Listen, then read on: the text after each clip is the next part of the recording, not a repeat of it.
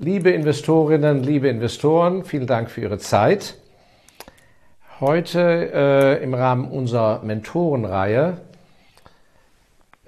äh, mal ein kleiner Blick von mir auf das Thema, was die Engländer Work-Life-Balance angehen, also Privatleben, Berufsleben, äh, der richtige Weg äh, im Beruf haben Sie da die richtigen Ziele?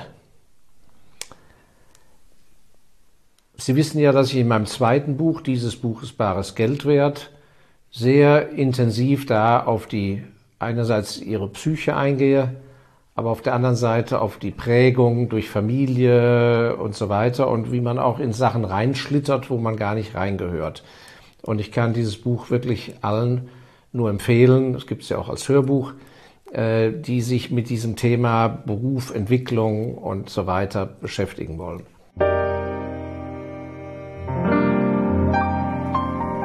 Ich bin neulich auf einen sehr guten Spruch im Englischen gestoßen und das war so der Anlass, der mich auf diesen Gedanken gebracht hat, heute mit Ihnen mal dieses Thema anzusprechen.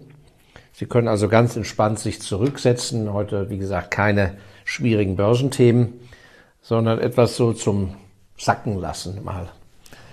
Und ich fand das sehr interessant und da hieß es, ich sage es gerade mal auf Englisch, um, ähm, to make less money and spend it on good things is better sometimes than to make more money and to have to spend it on bad things. Also wir sind ja hier, damit wir erfolgreich durchs Leben gehen. Und der Erfolg ist etwas, was uns gut tut. Aber der Erfolg muss auch zu uns passen, zu unserer Gesundheit, zu unserem Körper, aber auch zu unserer moralischen Vorstellung. Und er muss, wie man so schön sagt, unsere Seele zum Schwingen bringen. Das heißt, der Erfolg muss aus einem Bereich kommen, der uns wirklich in unserer Persönlichkeit anspricht. Und deshalb plädiere ich ja so sehr, dass in der Erziehung, zu Hause, aber in den Schulen, aber auch im Betrieb, dass man nicht auf den Schwächen des Menschen rumhackt oder den Menschen da belässt, wo er einfach schwach ist. Keiner ist überall stark. Sondern dass man um Himmels Willen schaut, auch bei jemand, der 90 Prozent Schwächen hat, dass man sagt, wo ist denn dessen Stärke? Und es ist eben ganz fatal, die Leute einfach rauszuschmeißen, weil aus den Firmen oder den Job zu kündigen, nur weil sie oder keine Chance zu geben, nur weil sie gewisse Kriterien nicht erfüllen. In der Regel sind sie einfach völlig falsch eingesetzt. Und dann muss man sich eben die Zeit nehmen, einmal selber drüber nachzudenken, verdammt nochmal, wo ist denn meine Stärke? Und wenn sie es alleine nicht schaffen, das zu finden, müssen sie es im Gespräch finden. Weil es ist ja so, dass alleine das Sprechen mobilisiert ihre Gedanken ganz anders, als wenn sie das nur selber für sich denken. Deshalb also weg mit den Hemmungen und Sie haben ja viel Auswahl, dass Sie jemand finden, fremd oder sehr vertraut, dem Sie sich anvertrauen können, wo Sie nicht Angst haben, der erzählt es weiter oder wo Sie Angst haben müssen, der nutzt das aus und schädigt Ihre Karriere und so weiter. Sie werden bestimmt jemand finden können, fremd oder in dem Umkreis, wo sie sich vertrauensvoll diese Dinge aussprechen können. Und der Punkt ist, dass sie auch den Mumm haben, es auszusprechen. Der andere muss ein Zuhörender sein. Jemand, der, nachdem sie zwei Sätze ausgesprochen haben, sie eine halbe lang, Stunde lang zulabert mit noch so guten Ratschlägen, taugt gar nichts, weil das setzt bei ihnen hier und hier nichts in Gang. Ja? Sondern da baut sich eher ein Widerstand auf. Also dieses Stärken, Schwächen. Ganz entscheidendes Thema. So, und wenn Sie dann auf einem Gebiet angekommen sind oder aber, wenn Sie auf der anderen Rolle sitzen, dass Sie Verfügungsgewalt haben, wo jemand seine Laufbahn machen soll oder in welche Abteilung oder wenn Sie einen Rat geben müssen, dann versuchen Sie das zu sehen, was der Betreffende selber nicht sieht oder was er noch nicht einsehen will, dann müssen Sie ihm bitte die Zeit geben. und ihm klar machen, du bist zwar davon überzeugt, der Topverkäufer zu sein, in Wirklichkeit bist du aber in der Presseabteilung viel besser aufgehoben. Schau mal, wie gut du warst. Und im vertraulichen Gespräch hilft natürlich sehr häufig, und in unserem Reaktionsvideo mit dem Niklas Hayek, das war das Reaktionsvideo Nummer 15, was Sie noch nachschauen können, der hat doch das wunderbar da gesagt, wie er zusammensaß als Chef der Swatch Uhrengruppe und der Mann ist wirklich der Retter der Schweizer Uhrenindustrie. Der Mann ist ein Held. Er lebt ja leider nicht mehr. Und wie er in einfachen Worten sagt, wie er mit, ihm, mit seinem kreativen Marketingmann zusammensaß oder Product Manager oder Uhrenmacher, der irgendwie kreativ nicht vorankam. Und dann sagt der Hayek, in, und Sie können es in dem Videobeitrag von mir hören, da sagt er, denk doch mal zurück, wie es war, als du ein kleines Kind warst, als du Sandburgen gebaut hast oder gemalt hast. So geh mal an die, The an die Thematik ran. Also diese versuchen zurückzukehren in das eigentliche Wesen, mit dem sie zur Welt gekommen sind, beziehungsweise was geprägt wurde in den ersten fünf Lebensjahren. Und der ganze Respekt vor der Akademie, vor großartigen Zertifikaten und, und Universitätsabschlüssen und so weiter, ist alles gut und schön. Aber das andere muss auch auf die Waage. Wie gesagt, mit welcher Gabe laufen sie eigentlich rum?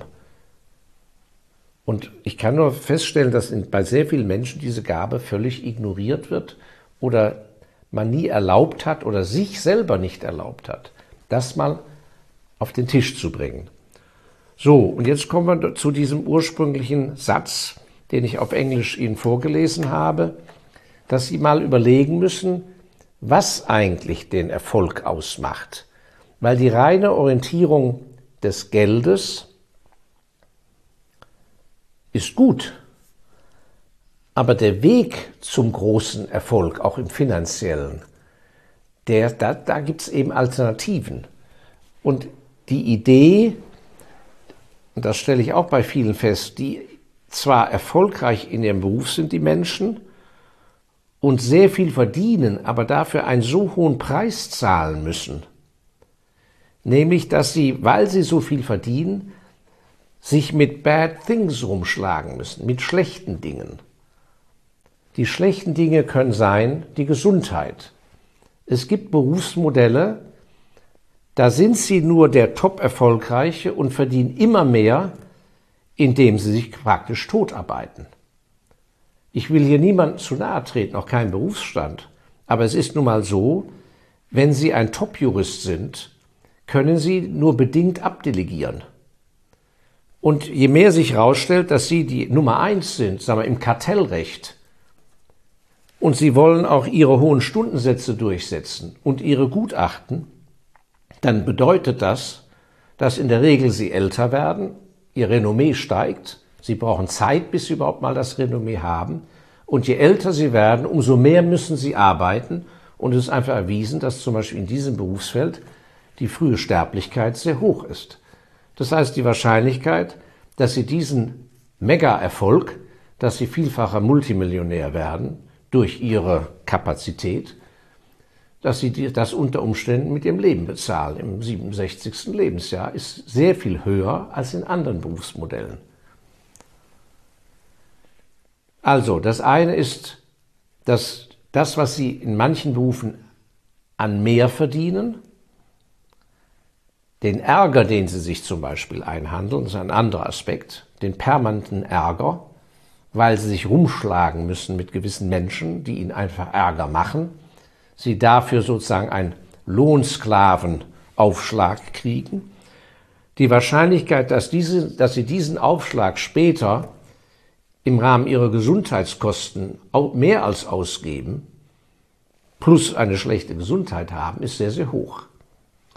Aber es ist natürlich auch das Mehrverdienen, wenn das einhergeht, dass sie sich mit Leuten rumschlagen müssen, die ihnen gar keine Freude bereiten.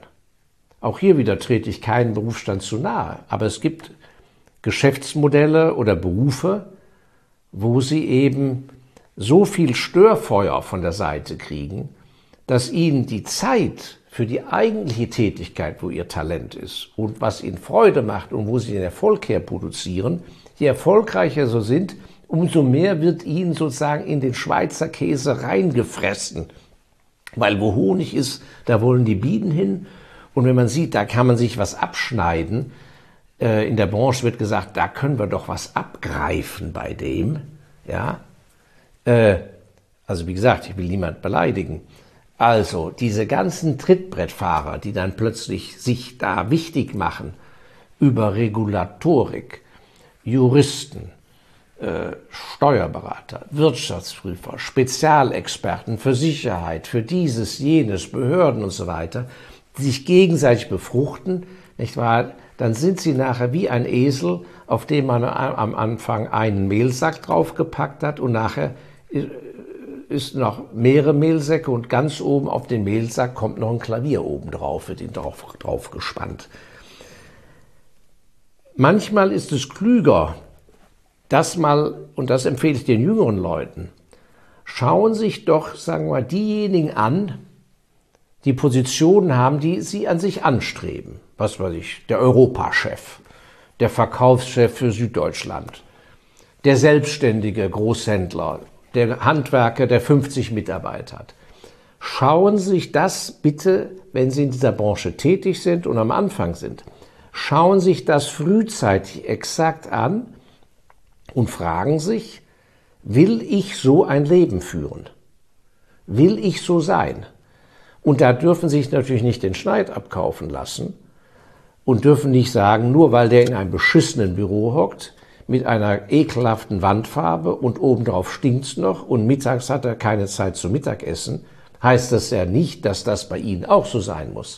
Das heißt, Sie müssen natürlich einarbeiten, das, was Sie abändern können. Wenn einer, wenn einer hinter Mond ist, heißt es nicht, dass Sie dann hinter Mond sein müssen. Aber gewisse Grundstrukturen, die werden genauso sein, wenn Sie da ankommen. Und diesen Weg kann man unter Umständen frühzeitig vermeiden, dass man sagt, ich will zwar Erfolg haben, aber so zu diesem Preis, zu diesen Bedingungen will ich das nicht haben. I don't want to have to do with so many bad things. Was bad things sind, schlechte Sachen, hängt natürlich rein von ihrer Einstellung ab, von ihrer Seele viele, was viele Menschen total nerven würde und, und die nicht einen Tag aushalten können, berührt jemand, der dickfällig ist und der von seinem Ziel so überzeugt ist und der eine robuste Gesundheit hat, überhaupt nichts. Dem völlig wurscht, ob da Leute rummeckern oder ob er einen halben Tag in, in Meetings sitzt. Der ist zielorientiert, der marschiert dahin. Das ist halt Cost of Doing Business. Sitzt also in blöden Meetings, stört ihn nicht. Während andere wird krank. Also die realistische Einschätzung ist sehr wichtig. Und ich weiß noch selber, als ich sehr jung war, ich zum Beispiel habe keine so starke, robuste Gesundheit. Und ich erhole mich immer sehr schnell mit kurzen Pausen. Ich kann sehr gut schlafen, auch eine halbe Stunde, dann bin ich wieder fit. Aber ich weiß noch, wie wie gesagt, in jungen Jahren mein Vater öfters kam und äh, wenn ich über Berufe sprach und große Träume hatte, ich wäre am liebsten, ich weiß nicht was, der Präsident von diesem und jenem und so weiter, so, so Hirngespinste, äh, dann kam der natürlich immer sehr wohlmeinend und sagt, du mit deiner labilen Gesundheit, obwohl ich nie krank war, du mit deiner labilen Gesundheit. Ich meine, da, da war ich richtig stinksauer auf den äh, und fühlte mich beleidigt und sonst was und, und das hörte, habe ich gar nicht gern gehört. In Wahrheit hat er aber recht gehabt. Und Gott sei Dank hat der liebe Gott dafür gesorgt, dass ich den richtigen Weg, Lebensweg genommen habe und genau für meine gesundheitliche Konstitution auch die richtige äh, Sache ausübe beruflich und das schon ewig jetzt und, äh, und auch mit großer Freude und mit guter Gesundheit, so Gott will. Also, das heißt, der Aspekt, wann erreiche ich mein großes Geld, das ist, der Weg dahin ist das A und O. Denn wenn Sie dann angekommen sind, hoffentlich frühzeitig, und es ist auch nie zu spät, dann muss das sitzen, das Modell. Weil wenn dann Sie sozusagen nur mit Dreck zugeschüttet werden, durch Ihre Top-Position oder durch Ihre Top-Firma, dann wird das nichts. Und ich werde das nie vergessen, wie ich bei Dow Chemical äh, Finanzdirektor war und wir im Schwäbischen so einen Mittelständler besuchten, der ein großer Kunde war, super erfolgreich und so weiter. Ich kann jetzt keine Namen nennen, ist ja klar. Ähm, und ich war so geschockt, weil der Mann hat so wenig abdelegieren können, weil er natürlich auch so gut war. Der, der, der hatte keine Zeit, ruhig auf dem Hintern zu sitzen. Ja, das Gespräch wurde permanent abgebrochen. Und ich weiß auch noch, wie mein Kollege äh, Kolbe das von einem großen Investor erzählte, der einen großen Logistikladen hatte, der permanent, weil die LKWs auf den Hof reinfuhren, permanent im Gespräch aufstand und nach rechts aus dem Fenster schaute und sagte, die 102, die müsste doch erst in einer Stunde zurück sein. Wieso ist die 102, der LKW 102 jetzt schon da und so weiter? Und ich kann nur sagen, solche Sachen sind grottengefährlich. Und ähm, wir haben da auch einige Beispiele, wo die Leute sehr, sehr früh verstorben sind. Aber jetzt zurück zu dem Aspekt, der fundamental ja mit dem Erfolg und dem höheren Verdienst und der Möglichkeit, finanzielle Rücklagen zu bilden, fundamental zusammenhängt, ist natürlich der Aspekt des Lernens. Denn bei aller Identifikation ihrer Stärke, den richtigen Weg einschlagen und Talent besitzen, ist ja das A und O das Erfahrung sammeln und das Erlernen des Handwerkes. Und das gilt ja auch zum Beispiel für die großen Künstler. Man denkt immer die Beatles zum Beispiel, ja. Die Beatles, äh, das wäre denen einfach so zugeflogen. Ich habe ja äh, hier in der Bibliothek hinter mir den riesen Bildband über die Beatles zum Beispiel. Und das ist sehr, sehr beeindruckend. Der Erfolg, der große Erfolg der Beatles rührt daher, dass die als Band damals, bevor sie weltberühmt wurden, äh, eine Zeit lang in Hamburg, ich weiß gar nicht mehr, wie der Club hieß, äh, als Band engagiert wurden, um Musik zu machen. Und es gibt, also wenn man das äh, wohl richtig liest, in dieser Zeitperiode oder Epoche von Musikern keine Band, die so viele Stunden Tag für Tag wie am Fließband Musik gemacht hat und gespielt hat, bevor die ihren großen Durchbruch hatten. Das heißt, die haben ein solches Ausmaß an Tätigkeit in diesem Beruf repetitiv gehabt, wie kaum eine andere, wie kaum ein anderer Musiker. Und das ist das Gleiche wie eben im Fußballerischen der Toni Kroos oder andere berühmte Fußballer, die eben 30.000 Mal den Freistoß geübt haben, im Gegensatz zu denen nur 5.000 Mal. Das Talent muss da sein, natürlich. Aber das ist, was den Unterschied ausmacht. Also von daher der Aspekt in ihrem Berufsweg oder in Änderung ihres Berufswegs, der Aspekt, wie viel lerne ich bei dem Verdienen? Sie müssen ja natürlich Ihre Arbeit abliefern und Ihren Dienst tun und den Beitrag leisten. Aber es gibt eben bei gleicher Bezahlung, niedrig oder hoch, Berufe, wo Sie und Tätigkeiten, wo Sie zeitgleich Ihre Muskeln stärken, Ihr Know-how ausbauen, Ihre Persönlichkeit entfalten können und in anderen, wo sie genauso viel verdienen, wo sie genauso bleiben wie vorher. Da bleiben sie ein Fachidiot. Und wir haben ja neulich schon gesagt, der Weg bei sehr vielen Menschen geht immer mehr hin zum Fachidiot und Sie wissen ja, was nach Fachidiot kommt, der Vollidiot. Und da wollen wir natürlich nicht landen. Also, die Beurteilung des Berufsweges ist also, wo führt das Ziel, wo, wo, zu welchem Ziel führt das? Bin ich mit den Vorbildfunktionen, die ich heute sehen kann, mit diesem Ziel d'accord mit mir? Wird das passen? Und dann die Frage auf dem Weg dahin, wie viel Mist muss ich schlucken? Lohnt das? Und der andere Aspekt, wie groß ist trotz der guten Arbeit parallel dazu der Lerneffekt? Und die Amis formulieren das so schön, I better earn while I learn. Das ist eben auch ein Aspekt für, zum Beispiel für alle, die sich selbstständig machen wollen oder als Unternehmer arbeiten wollen, Gewerbe treiben und so weiter. Manchmal lohnt es, vielleicht ein, zwei Jahre später erst zu machen, alles auf eigene Kappe und wegen mir mit schlechter Bezahlung wo zu arbeiten, wo ich aber die ganzen Fehler, Erfahrungen machen kann oder mitkriege, wie es läuft und gleichzeitig kriege ich da sogar ein Gehalt für, weil ich da Arbeit leiste. Anstatt diese Erfahrung und Fehler selber in meinem Start-up zu machen. Also ich bin nicht dafür, uralt zu werden. Ich bin dafür, wenn jemand das in sich verspürt und das sein Weg ist, möglichst früh sich selbstständig zu machen. Aber es lohnt der Blick mal in den Handwerkskasten, mit dem sie antreten.